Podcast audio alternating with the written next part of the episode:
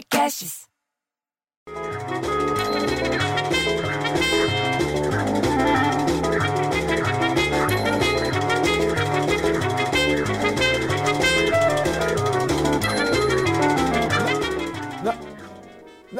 Não, não, Isolina.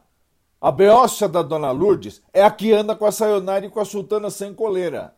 É, e anda sem máscara pelo prédio. Essa que eu tô falando é a Dona Lúcia, que tem o um olho menor que o outro, que penteia o cabelo igual a Claudete da papelaria. Então, ela que estava falando alto feliz da vida, que o Trump percorreu mais de 4 mil quilômetros no último dia da campanha, Aí diz que quando perguntaram para ela sobre o resultado, o Trump, que é o candidato republicano e atual presidente, disse que ia esperar até o final para festejar a vitória.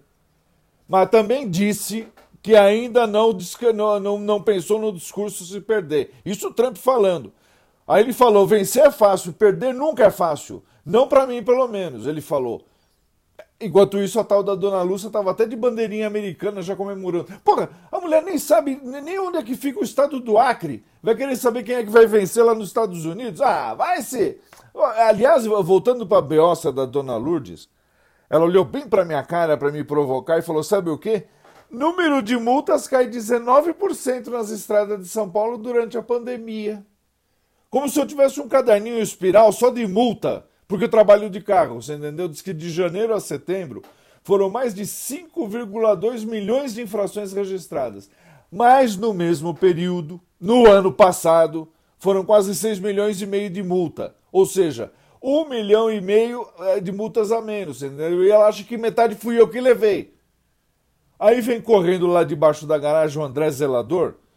O André Zelador, que trabalha aqui, falando que a mãe lá em Demerval Lobão que é do lado de Teresina, veio ele correndo lá para falar que o Instituto Nacional de Meteorologia, é, é isso, é o INMET, renovou o alerta de perigo de chuvas fortes e ventos intensos dessa vez para todo o estado do Piauí. Tá chovendo lá que nem nunca choveu. O aviso meteorológico continuava na categoria laranja.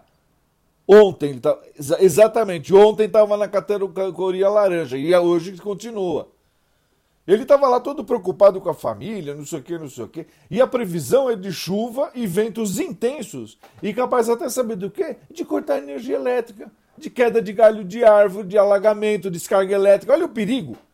Aí a meteorologista, disse que chama Sônia Feitosa, a meteorologista. Ela explicou que as chuvas no período mais quente do ano no Piauí, que é aquela época que você pode fritar um, um, um ovo na rua. Estão sendo provocadas, sabe o quê? Pela zona de convergência do Atlântico Sul. Que é, o apelido é Zaca. Daí você, fala, você só fala isso. Estão é, sendo provocados pelo Zaca. Aí o especialista destacou que o clima mais agradável é temporário. Que daí, dali a pouco ele vai virar para. Você entendeu? É, é, por pouco tempo agora. Aí me vira o Juvenal, você entendeu? Olha bem na minha cara e fala: quem é Zaca? Pô, ele não entendeu nada, bicho. Eu só respondi que vai ter chuva e a Cleonice falou para ele voltar logo pro trabalho dele, porque tava tocando o interfone. Pô, bicho, eu fico tão puto mesmo, eu fico tão puto. O, o sujeito não sabe nada. Ele não sabe nada, Isolina. Eu fico tão puto que eu prefiro um filho viado que um filho zaca. Vai lá trabalhar então. Eu vou ligar pro Lelis e depois eu confirmo a reunião no Zoom. Tá bom, tchau.